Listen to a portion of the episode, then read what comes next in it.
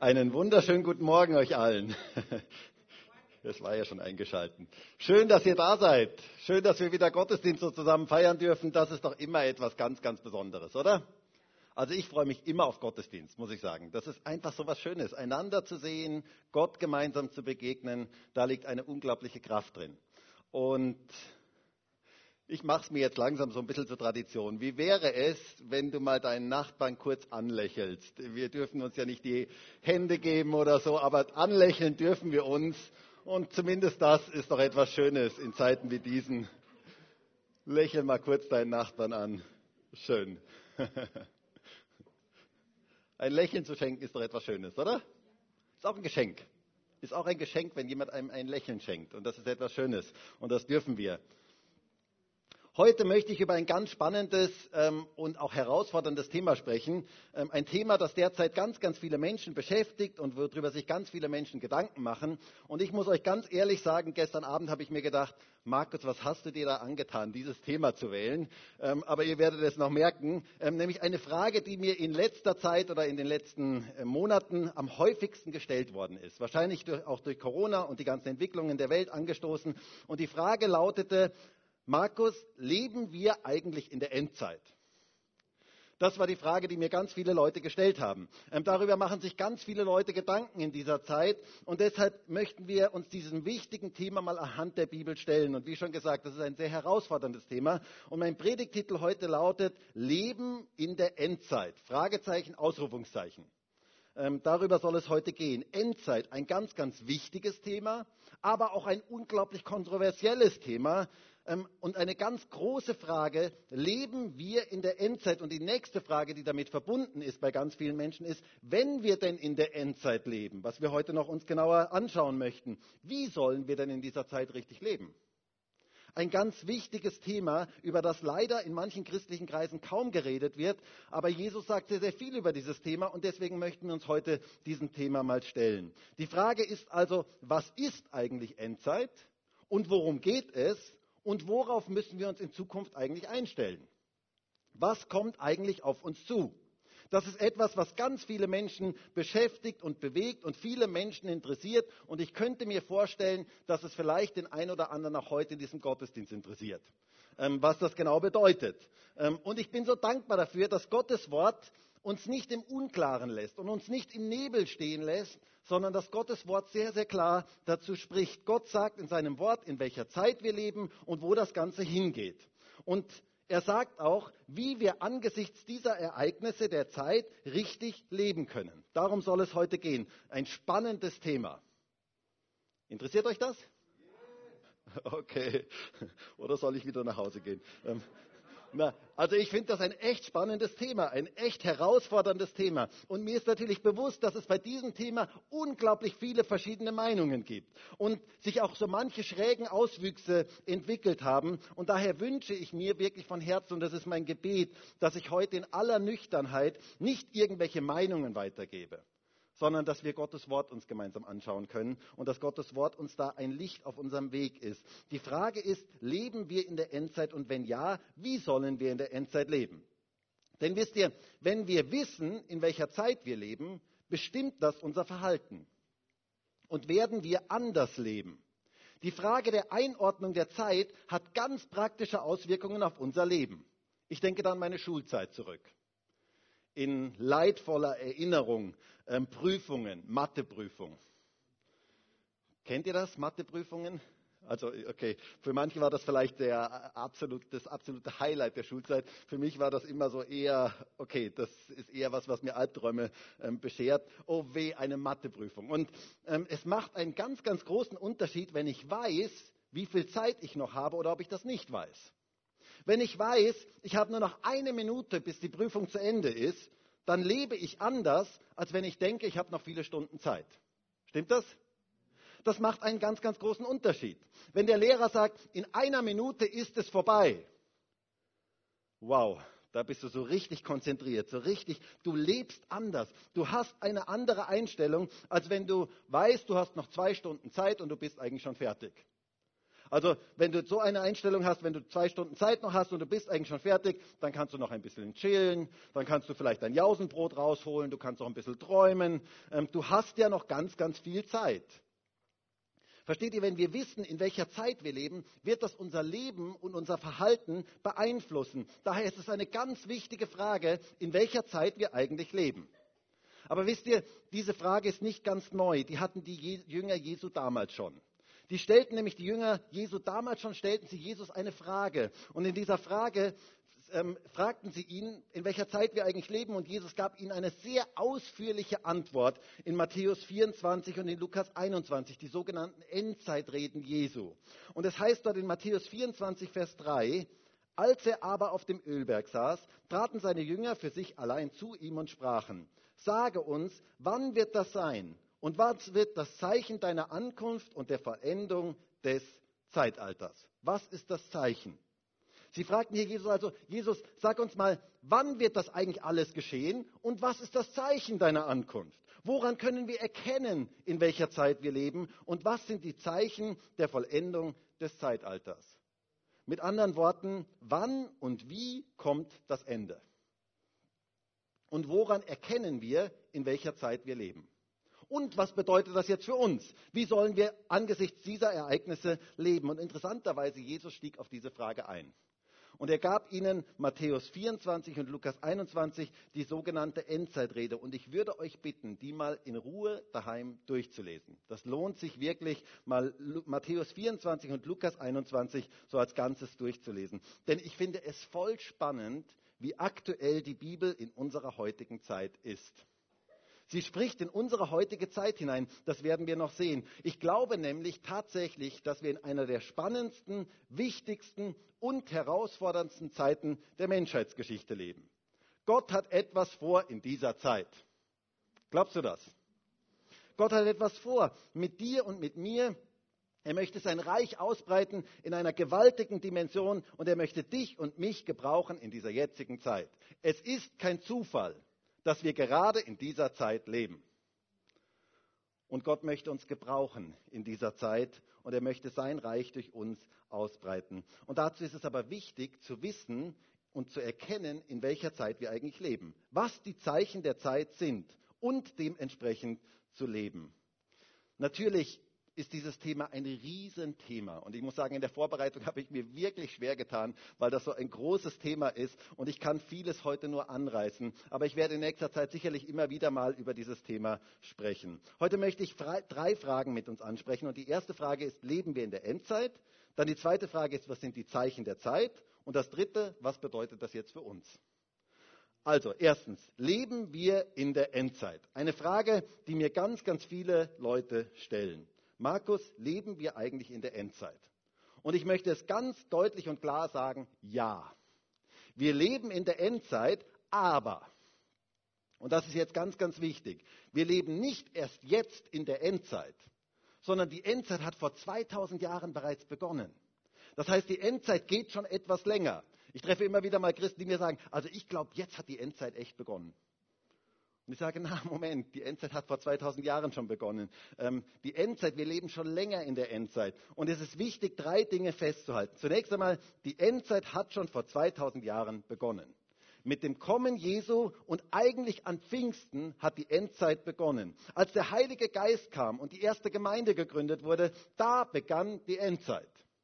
Es heißt an Pfingsten in der Predigt von Petrus, wo diese 3000 Leute sich bekehrten, da sagte Petrus folgendes in Apostelgeschichte 2, Vers 16.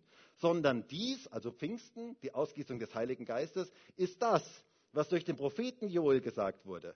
Und es wird geschehen in den letzten Tagen oder in der Endzeit, spricht Gott, dass ich von meinem Geist ausgießen werde auf alles Fleisch. Das heißt, Pfingsten war der Beginn der letzten Tage. Und seitdem lebt die Gemeinde Jesu in der Endzeit. Und natürlich gibt es von den letzten Tagen auch irgendwann die letzten Stunden, die letzten Minuten und die letzten Sekunden. Und keiner von uns weiß, wie weit wir in der Endzeit fortgeschritten sind. Jedenfalls sind wir weiter wie vor 2000 Jahren. Das kann ich mit aller Sicherheit heute sagen. Wir sind jedenfalls weiter. Und Jesus selber sagte, dass keiner Tag noch Stunde weiß, wann der Sohn des Menschen kommen wird. Es wird, er wird kommen, wenn es keiner meint, heißt es dort. Das heißt, da geht es um Leute, die eine Meinung dazu haben. Wenn du eine Meinung dazu hast, könnte es sein, dass diese Meinung vielleicht falsch ist. Weil er zu einer anderen Zeit kommen wird, als wir es meinen. Aber wir können von der Bibel her sagen, wir leben in der Endzeit in den letzten 2000 Jahren. Das ist die Endzeit. Und das heißt, die Erde erlebt in, in diesen 2000 Jahren immer wieder endzeitliche Geschehnisse, die auf ein Finale hinauslaufen. So dachten zum Beispiel die ersten Christen bereits, dass Nero der Antichrist wäre. Haben die ersten Christen ganz klar gedacht. Oder viele dachten im Dritten Reich, Adolf Hitler, das muss der Antichrist sein. Aber das waren nur Vorläufer des Antichristen. Und wir sehen zum Beispiel auch die Gründung des Staates Israel 1948 ist ein wichtiger Schritt in der Endzeitgeschichte, weil Israel eine ganz große Bedeutung in der Endzeitgeschichte spielt. Wir sehen in der Bibel, dass die endzeitlichen Geschehnisse vor 2000 Jahren begonnen haben und sich irgendwie zuspitzen auf ein Finale. Das heißt, die Bühne wird aufgebaut für Dinge, die kommen werden. Und es ist ganz wichtig zu verstehen, dass die Bibel von Geburtswehen spricht. Und das ist das Zweite, was wir uns bewusst machen müssen. Es, in diesem Zusammenhang von Endzeit spricht die Bibel von Geburtswehen. Die Endzeit ist wie Geburtswehen. Es heißt in Matthäus 24, Vers 8, alles dies aber ist der Anfang der Wehen. Wehen. Geburtswehen einer neuen Welt. Geburtswehen der Wiederkunft Jesu. Wer hat schon einmal Wehen gehabt?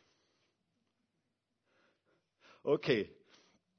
Also Wehen sind ja etwas ganz Interessantes, das kann ich aus eigener Erfahrung sagen. Ähm, Christine und ich haben ja zwei Kinder zur Welt gebracht. Ähm, also lacht nicht, weil ein Mann leidet auch sehr, sehr mit bei der Geburt von einem Kind. Ähm, zugegeben, also Wehen hatte ich jetzt noch nicht gehabt, ähm, aber ich finde Wehen etwas sehr, sehr Interessantes eigentlich. Wehen sind die einzig produktiven Schmerzen, die es gibt. Also, ich weiß nicht, ob du dir ja schon mal darüber Gedanken gemacht hast. Wenn du dir mit dem Hammer auf, deine, auf deinen Finger schlägst, ist das ein Schmerz, aber der ist nicht gerade sehr produktiv. Aber Wehen sind produktive Schmerzen sind etwas, was etwas Gutes hervorbringt. Wenn Wehen, wenn Wehen da sind, bringen sie etwas Gutes hervor. Sie bringen ein kleines Baby hervor. Ein absolutes Wunder. Jedes Mal, wenn ein Baby zur Welt kommt, ein absolutes Wunder. Und die endzeitlichen Geschehnisse sind solche Geburtswehen einer neuen Welt. Gott bringt etwas Wunderbares hervor, etwas Neues hervor und dazu kommen diese Wehen, dazu entstehen diese Wehen. Aber, und das ist sehr interessant bei Wehen, je näher es zur Geburt kommt, desto kürzer werden die Abstände und desto stärker werden die Wehen. Das ist etwas ganz Interessantes. Und genauso ist es bei den Zeichen der Endzeit. Die Wehen werden stärker und kommen in immer kürzeren Abständen. Und gerade die Wehen sollen uns in freudige Erwartung versetzen, dass etwas Wunderbares auf uns zukommt. Gott schreibt Geschichte. Er baut sein Reich. Und diese Wehen bringen etwas Neues, Wunderbares hervor. Wisst ihr, ich kann mich noch erinnern, am Abend vor der Geburt von unserem Josua, da waren wir im letzten Geburtsvorbereitungskurs. Ähm, das war der letzte Abend vom Geburtsvorbereitungskurs. Und wir hörten noch, wie das alles bei der Geburt gehen sollte. Und dann fuhren wir nach Hause ähm, und dann legten wir uns ins Bett. Und nach kurzer Zeit sagte Christine, du Markus, ich glaube, die Wehen gehen los. Die Wehen werden stärker. Ich glaube, es geht bald los. Wir sollten, glaube ich, langsam ins Krankenhaus fahren. Und wisst ihr, ich hatte keine Ahnung, wie ich mit dieser Situation umgehen sollte. Und so sagte ich meiner, in meiner Hilflosigkeit, nein, nein, ähm, du, wir bleiben einfach liegen und wir tun so, als wäre nichts. Das war so meine Strategie. Versuch einfach zu schlafen. Ich habe gedacht, ich beruhige sie einfach, versuch einfach zu schlafen. Und ich dachte, das wäre so eine gute Strategie, damit umzugehen. Aber das ging natürlich nicht. Und so fuhren wir kurz danach dann ins Krankenhaus und dann ging es los. Wen sind die Vorboten der Geburt? Und je näher sie zur Geburt kommen, desto stärker werden sie und in desto kürzeren Abständen kommen sie. Und genau diesen Sachverhalt nimmt Jesus, wenn er von der Endzeit redet. Er sagt, die Dinge spitzen sich zu. Wir leben in der Zeit der Geburtswehen. Je näher die Wiederkunft Jesu kommt, desto stärker werden diese Wehen und in desto kürzeren Abständen passieren endzeitliche Geschehnisse, von denen Jesus in Matthäus 24 spricht. Und diese Wehen lassen sich nicht aufhalten. Auch wenn wir uns hinlegen und sie ignorieren wollen. Sie kommen, ganz einfach, sie kommen. Aber wir dürfen wissen, sie bringen etwas Wunderbares hervor. Denn Gott hat alles unter seiner Kontrolle. Und er schreibt Geschichte. Und das finde ich voll genial. Und noch etwas Drittes, was ganz wichtig ist, wenn wir uns die Frage stellen, ob wir in der Endzeit leben. Alles in der Geschichte läuft auf ein Finale zu. Die Geschichte läuft nicht ständig im Kreis, sondern die Geschichte läuft auf ein Finale zu. Jesus kommt wieder.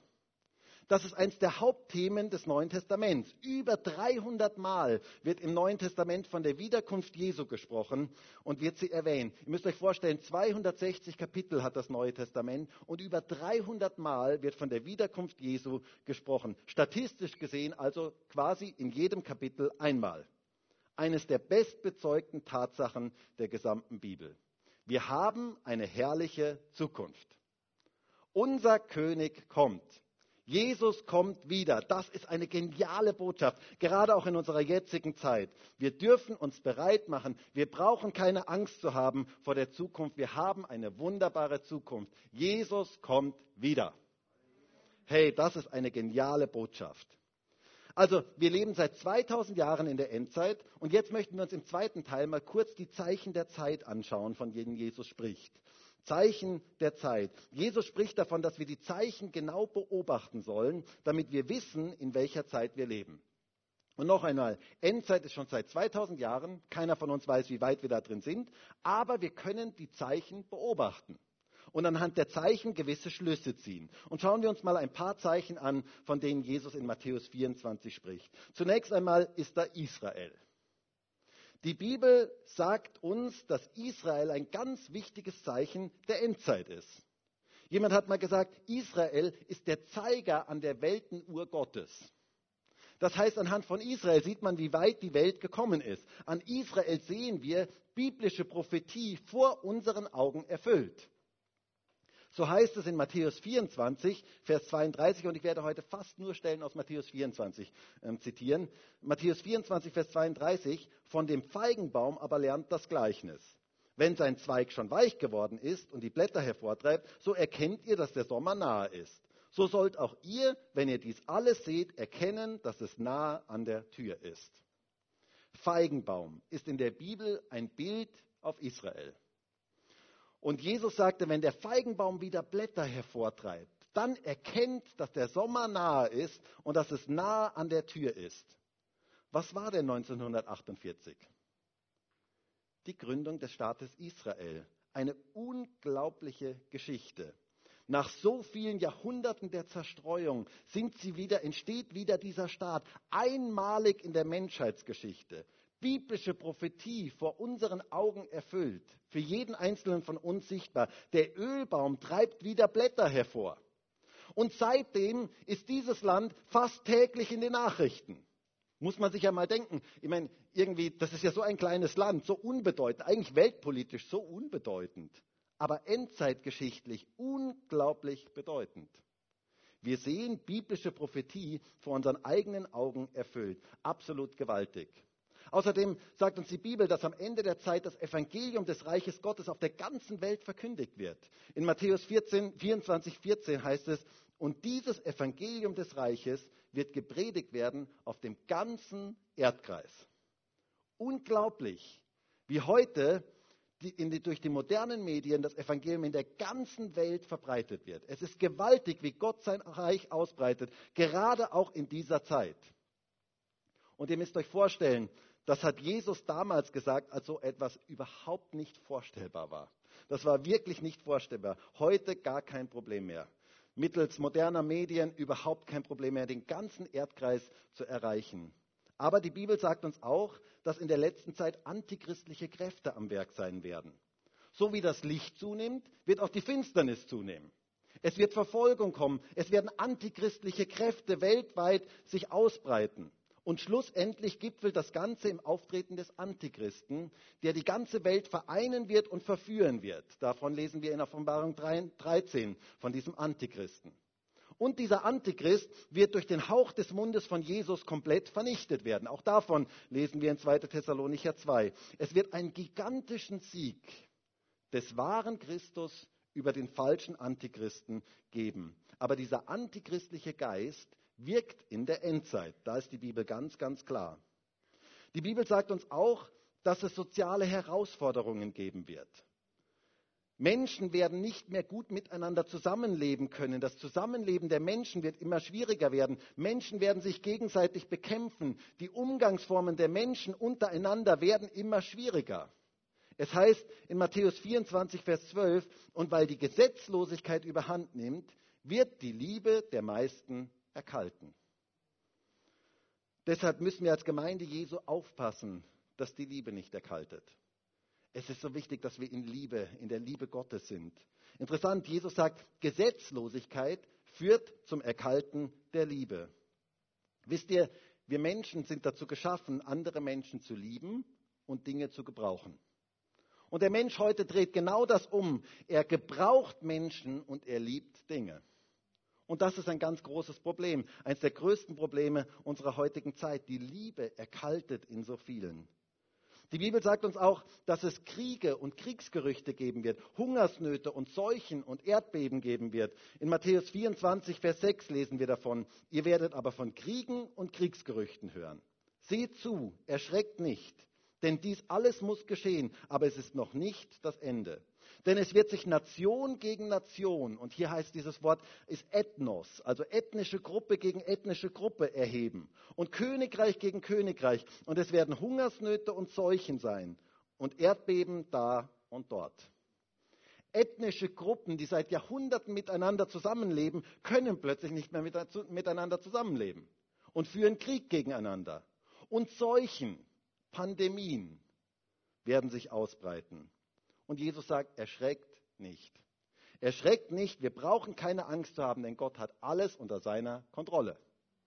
Gerade auch in dieser jetzigen Zeit. Er hat es bereits vorhergesagt. Die Bibel sagt uns auch, dass viele falsche Lehren kommen werden. Sie werden Menschen verführen. Wisst ihr, gerade das Internet in unserer heutigen Zeit ist eine Schleuder für falsche Lehren, für so viele falsche Lehren, ungeahnte Manipulation von Menschen.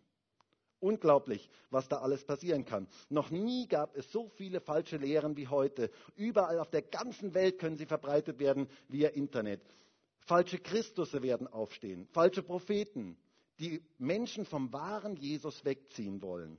Es heißt in Matthäus 24, Vers 24, denn es werden falsche Christusse und falsche Propheten aufstehen und werden große Zeichen und Wunder tun, um so, wenn möglich, auch die Auserwählten zu verführen. Die Bibel sagt uns auch, dass der Bereich von Wirtschaft und Finanzen immer mehr unter Druck kommen wird. Sie spricht von Teuerungen, von Inflationen. Die Geldsucht des Menschen wird immer mehr zunehmen. Die Bibel spricht von den Medien, die eine ganz entscheidende Rolle spielen werden. Das ist ganz interessant. Globale Vernetzung, Informationssysteme, die die ganze Welt umspannen. Davon spricht die Bibel, spricht bereits die Bibel. Es gibt zum Beispiel diese Geschichte in der Offenbarung, wo diese zwei Zeugen in Jerusalem ums Leben kommen und wieder durch die Kraft Gottes lebendig werden. Und da heißt es, dass die ganze Welt das live mitverfolgen wird. Etwas ganz, ganz Interessantes. Für die damalige Zeit unvorstellbar. Wie kann die ganze Welt sowas live mitverfolgen? Heute überhaupt gar kein Problem mehr in Zeiten von Livestream. Und die Manipulierbarkeit der Weltbevölkerung wird durch die Massenmedien immer mehr zunehmen. Und trotz allem werden die Menschen ganz normal, viele Menschen ganz normal weiterleben und werden sich keine Gedanken über die Zukunft machen. Auch das sagt uns die Bibel in Matthäus 24, Vers 37. Wenn der Menschensohn kommt, wird es sein wie zur Zeit Noahs. Damals vor der großen Flut aßen und tranken die Menschen, sie heirateten und wurden verheiratet, bis zum den Tag, an dem Noah in die Arche ging. Die Leute merkten nichts von dem Unheil, das ihnen bevorstand, bis die Flut sie alle mit sich riss. So wird es auch beim Kommen des Menschensohnes sein. Das heißt, viele Menschen machen sich keine Gedanken über die Zukunft. Das sind so einige Zeichen der Zeit, Zeichen der Endzeit. Und wie schon gesagt, das ist jetzt nur so überblicksartig, nur so ganz grob ähm, zusammengefasst. Aber wie schon gesagt, diese Dinge gibt es seit 2000 Jahren, aber sie nehmen an Intensität am Ende der Zeit zu. Und die Abstände werden immer kürzer, wie bei den Geburtswehen. Und vielleicht sagst du jetzt, aber Markus, genau das, was du gesagt hast, ist ja genau das, was wir heute erleben. Ja, ganz genau. Richtig. Es ist beeindruckend, wie Jesus diese Dinge schon vor 2000 Jahren vorhergesagt hat und wie sie an Intensität zunehmen in unserer heutigen Zeit. Und es ist wichtig, die Zeit zu beobachten und zu erkennen, in welcher Zeit wir leben. Und die richtigen Schlüsse daraus zu ziehen. Aber, und das ist jetzt ganz, ganz wichtig, Jesus hat nicht nur die, die Zeit analysiert und uns gesagt, in welcher Zeit wir leben, sondern er hat uns auch ganz konkrete Hinweise gegeben, wie wir mit den Entwicklungen umgehen sollen. Wie wir in dieser Zeit leben sollen, was wir tun sollen. Und das ist jetzt der dritte Teil heute. Wie sollen wir in der Endzeit leben? Das ist eigentlich das Dritte und das ist ganz, ganz wichtig. Und da möchte ich kurz auf fünf Verhaltensweisen eingehen, die Jesus uns in Matthäus 24 mitgibt. Fünf Verhaltensweisen für unsere heutige Zeit im Angesicht der endzeitlichen Erlebnisse. Und wisst ihr, wenn wir das als Christen umsetzen, da liegt so eine gewaltige Kraft und Freiheit drin. Und ich wünsche mir so sehr, wirklich von ganzem Herzen, dass wir diese fünf Dinge heute mitnehmen und dass wir diese fünf Dinge wirklich in unserem Leben umsetzen. Ganz wichtige Verhaltensweisen für unsere heutige Zeit. Wie sollen wir in der Endzeit leben? Erstens, hab keine Angst. Hast du gehört?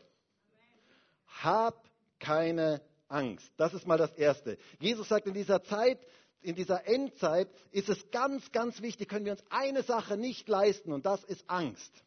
Wir dürfen, wir brauchen keine Angst zu haben, keine Angst und Einschüchterung. Lass keine Angst und Einschüchterung in deinem Leben zu. In Matthäus 24, Vers 6 heißt es, ihr werdet aber von Kriegen und Kriegsgerüchten hören. Seht zu, erschreckt nicht. Oder man könnte auch übersetzen, habt keine Angst. Denn dies alles muss geschehen, aber es ist noch nicht das Ende. Wir brauchen keine Angst zu haben. Wisst ihr, unsere Welt heute ist bestimmt von einem Geist der Angst. Man merkt das so stark. So viele Menschen haben Angst. Angst vor den Entwicklungen, Angst vor der Zukunft. Die Angst wird durch die Medien geschürt und die Angst wird auch durch die verschiedensten Kräfte gefördert und befeuert. Aber Jesus sagt, hey, pass auf. Du brauchst keine Angst haben. Pass auf, dass Angst nicht dein Leben bestimmt. Denn Angst lähmt uns und hält uns von dem ab, was Gott mit unserem Leben vorgesehen hat. Deswegen ist es so wichtig, Angst keinen Raum in unserem Leben zu geben. Angst ist kein guter Berater. Daher ist es wichtig, dass wir gegen Angst in unserem Leben vorgehen und uns nicht von Angst bestimmen lassen. Wir brauchen keine Angst zu haben, denn Gott hat alles unter seiner Kontrolle. Hey, das ist so genial. Das ist so wichtig, das zu wissen. Gott ist immer noch derselbe. Und er bleibt derselbe bis in alle Ewigkeit. Und er ist mit dir. Du brauchst keine Angst zu haben. Er ist der Garant dafür, dass du keine Angst haben musst. Wisst ihr, wenn wir die Entwicklungen der heutigen Welt uns anschauen, dann kann, können wir leicht Angst bekommen. Und wenn wir auf uns selber schauen und wenn wir auf die Umstände schauen, dann können wir ganz leicht Angst bekommen. Aber wenn wir nach oben schauen, wenn wir auf Gott schauen, wenn wir zu ihm schauen, wenn wir auf Jesus schauen, dann weicht die Angst, weil wir wissen, er ist mit uns. Egal was auch immer kommt, er ist mit uns. Jesus ist immer noch größer. Jesus ist immer noch größer. Wir haben einen großen, einen starken Gott auf unserer Seite und er ist mit uns. Daher würde ich dir vorschlagen, dich nicht so viel mit den angstmachenden Botschaften und Nachrichten zu beschäftigen, sondern mehr mit Jesus und seiner Größe und seiner Kraft, denn das verändert das Leben. Wisst ihr, das gibt uns Glauben, dann verschwindet die Angst. So viele Menschen heute und auch leider manche Christen beschäftigen sich nur mit irgendwelchen negativen Dingen und nur mit irgendwelchen falschen Dingen und wundern sich dann, dass sie ständig Angst haben. Ich würde vorschlagen, wir beschäftigen uns viel mit Jesus. Wir suchen seine Gegenwart, wir bleiben bei ihm, wir beschäftigen uns mit ihm. Schau auf Jesus, schau nach oben, dort kommt unsere Hilfe her. Das ist der einzige Grund, warum wir keine Angst haben brauchen. Es gibt nur einen einzigen Grund, warum wir keine Angst haben brauchen, weil Gott mit uns ist. Das ist der Grund, das ist unser Trumpf. Wenn Gott mit uns ist, wer kann gegen uns sein? Hat er doch damals zu Josua im Alten Testament immer wieder gesagt, er soll sich nicht fürchten. Und das möchte ich dir heute auch zusagen. Ich möchte dir heute zusagen, fürchte dich nicht. Das ist was, was Gott dir heute zusagt. Aber es ist ganz wichtig, er erklärt ihm auch, warum Josua sich nicht fürchten muss. In Josua 1, Vers 9 heißt es, habe ich dir nicht geboten, sei stark und mutig. erschrick nicht und fürchte dich nicht, denn mit dir ist der Herr dein Gott, wo immer du gehst. Hast du gehört? Erschrick nicht und fürchte dich nicht, denn es gibt ein Denn. Es gibt ein Denn, warum wir uns nicht fürchten brauchen. Denn mit dir ist der Herr dein Gott, wo immer du gehst. Hey, wir haben einen starken Gott an unserer Seite. Und dieser Gott hat alles unter seiner Kontrolle. Mein Vater kann alles. Und er hat alles unter seiner Kontrolle. Und er ist mit mir und mit dir. Wie genial ist das zu wissen. Wisst ihr, das bringt so eine Gelassenheit in unser Leben hinein. Und diese Gelassenheit wünsche ich jedem Einzelnen von ganzem Herzen in dieser jetzigen Zeit. Dass wir so eine Gelassenheit haben zu wissen, Gott, du bist größer. Gott, du bist stärker.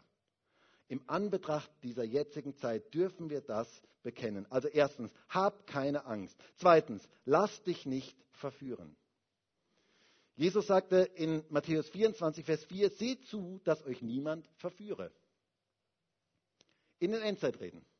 Es gibt viel Verführung in der Endzeit. Verführen, das sind Menschen, die einen führen, die einen in eine falsche Richtung führen. Pass auf, dass du nicht in die falsche Richtung geführt wirst. Wisst ihr, es gibt viele Verführungen heute. Auch das, gerade das Internet ist voll davon.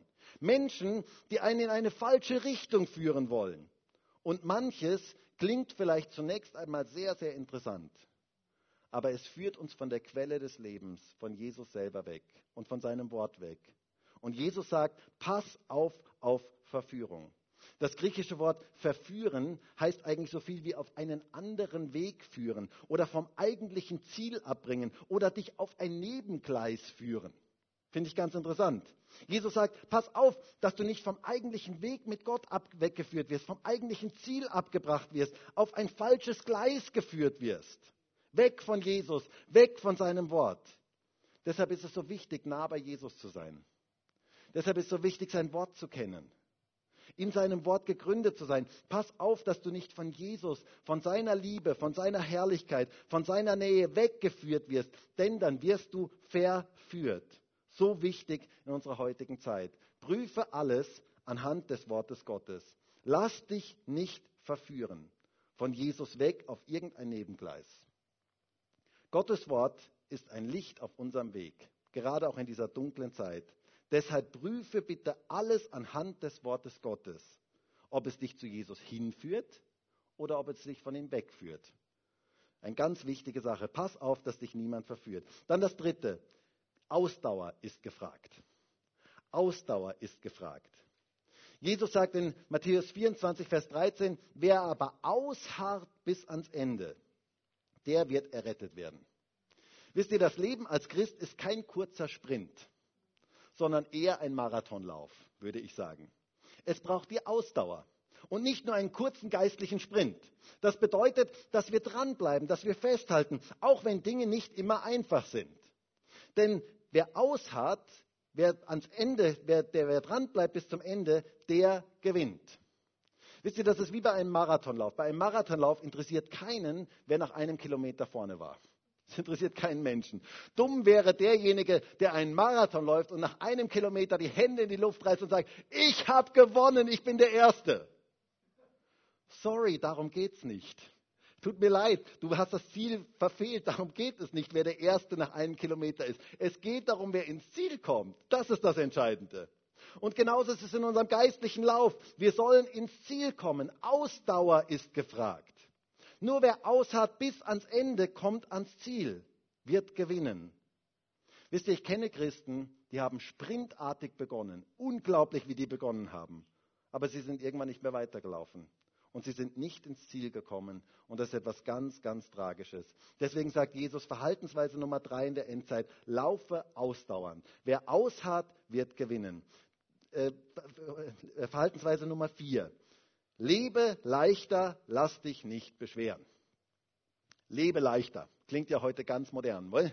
Ähm, lebe leichter, lass dich nicht beschweren. Lukas 21, Vers 34. Hütet euch aber, dass eure Herzen nicht etwa beschwert werden durch Völlerei und Trunkenheit und Lebenssorgen und jener Tag plötzlich über euch hereinbricht. Pass auf, dass dein Leben nicht beschwert wird mit den Dingen dieser Welt, So viele Dinge, Lebenssorgen können unser Leben so schwer machen, Gott nachzufolgen. Deshalb lebe leichter. Lass dich nicht beschweren. Leg Dinge ab, die dich beschweren, die den Lauf anstrengend machen. Wisst ihr, beim Marathonlauf, um nochmal bei diesem Bild zu bleiben, kann man auch alles Mögliche mitnehmen. Zum Beispiel einen schweren Rucksack. Kannst mitnehmen. Du kannst einen schweren Rucksack mitnehmen, da hast du deine Thermoskanne drin, da hast du Proviant drin für den ganzen Weg, das ist ja doch eine weite Strecke, ähm, da hast du deine gute Jause drin und alles Mögliche. Aber das würde keiner tun, weil das beschwert uns. Das beschwert uns und schlussendlich führt es uns dazu, dass wir nicht mehr das Ziel erreichen.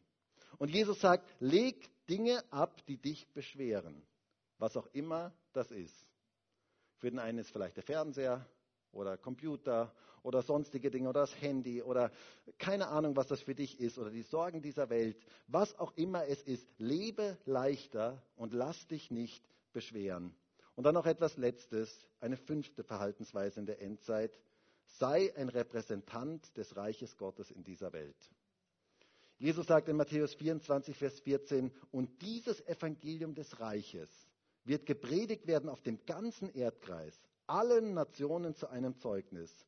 Und dann wird das Ende kommen. Ihr Lieben, ich wünsche mir so sehr, dass wir gerade in der jetzigen Zeit beten, Herr, dein Reich komme und dein Wille geschehe, wie im Himmel, so auch hier auf dieser Erde. Wir dürfen Gottes Wort verkündigen in dieser Zeit und wir dürfen Jesus in diese Welt hineinbringen. Dort, wo du bist, darf sich Reich Gottes ausbreiten und darf Jesus sichtbar werden. Das ist das, was Gott für uns vorgesehen hat. Bring Jesus in diese Welt hinein. Diese Welt braucht Jesus.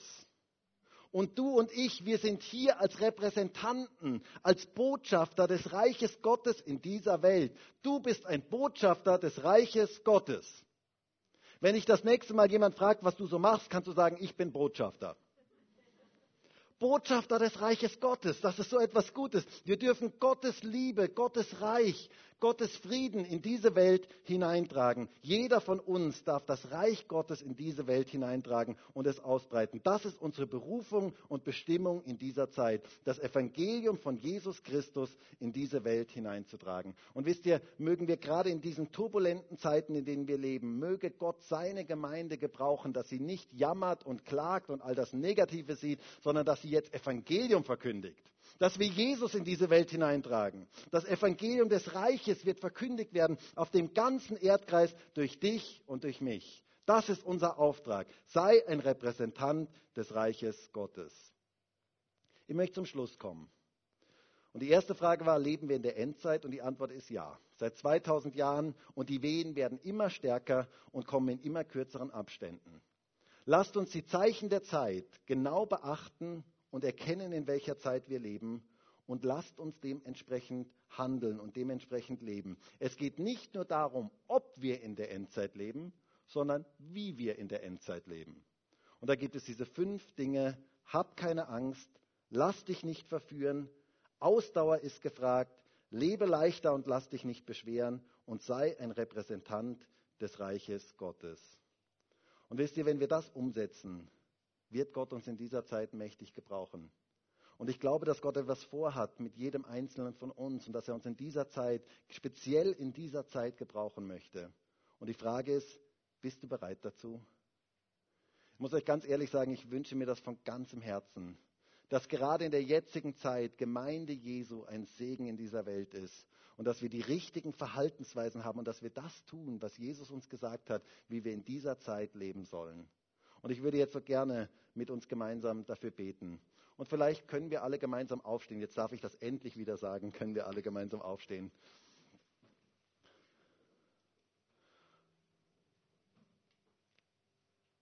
Und ich weiß ja nicht, welcher Punkt dich heute da besonders angesprochen hat.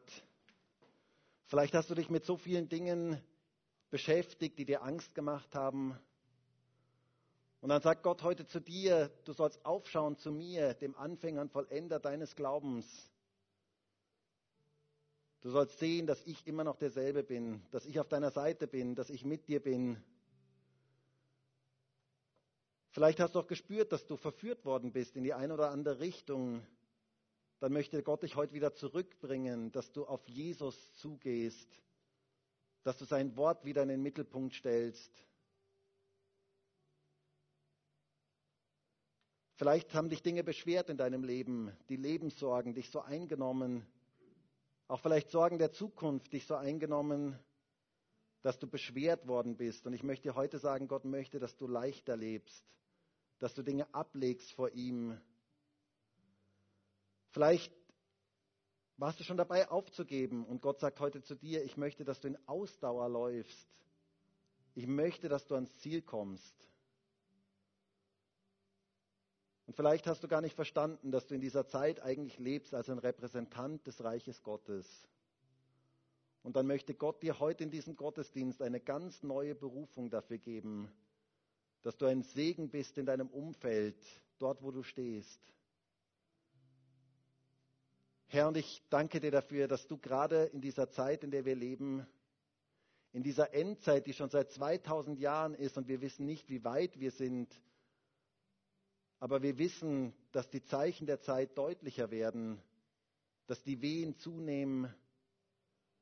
Herr, ich danke dir dafür, dass du uns gerade in dieser Zeit gebrauchen möchtest, dass du in dieser Zeit etwas wirken möchtest durch deine Gemeinde, durch jeden einzelnen von uns. Und ich bete darum, dass wir diese Dinge wahrnehmen, die Dinge, die Entwicklungen wahrnehmen, aber gleichzeitig auch die Hinweise wahrnehmen, die du uns gibst, die Verhaltensweisen, wie wir uns in dieser Zeit verhalten sollen. Und ich bete darum, dass wir uns nicht von Angst gefangen nehmen lassen. Ich bete darum, dass wir einen großen Jesus haben, dass wir erkennen, wie groß und wie mächtig du bist, dass wir zu dir aufschauen, gerade auch in dieser Zeit und erkennen, du bist ein großer und ein mächtiger Gott. Und dir ist alles möglich. Gott, du bist größer. Gott, du bist stärker. Du hast alle Macht, gerade auch in dieser jetzigen Zeit. Herr, ich bete darum, dass wir uns nicht verführen lassen, dass wir uns nicht auf irgendwelche Nebengleise führen lassen, die wegführen von dir, sondern dass wir ganz nah bei dir sind. Herr, ich bete darum, dass wir in Ausdauer laufen und ich wünsche mir für mich persönlich und für uns alle, die wir heute in diesem Gottesdienst sind und auch alle, die im Livestream dabei sind, ich wünsche mir so sehr, dass wir alle ins Ziel kommen, dass wir nicht nur Starter, gute Starter sind, sondern dass wir das Ziel erreichen. Herr, wir möchten alles ablegen, was uns beschwert, was uns schwer, was uns unser Glaubensleben schwer macht. Wir möchten leichter leben. Herr, wir beten heute gemeinsam in diesem Gottesdienst, dein Reich komme und dein Wille geschehe, wie im Himmel, so auch hier in Graz und so auch hier in dieser Welt und in Österreich. Herr, dein Wille soll geschehen, dein Reich soll sich ausbreiten, gerade in dieser jetzigen Zeit. Und da beten wir darum, dass du uns gebrauchen kannst und dass du wirken kannst durch unser Leben. Und wir geben uns dir hin für das, was du tun möchtest. Danke dafür, Herr. Danke für diese spannende Zeit, herausfordernde und spannende Zeit, in der wir leben dürfen. Und danke dafür, dass du alles unter deiner Kontrolle hast. Halleluja. Danke, Herr.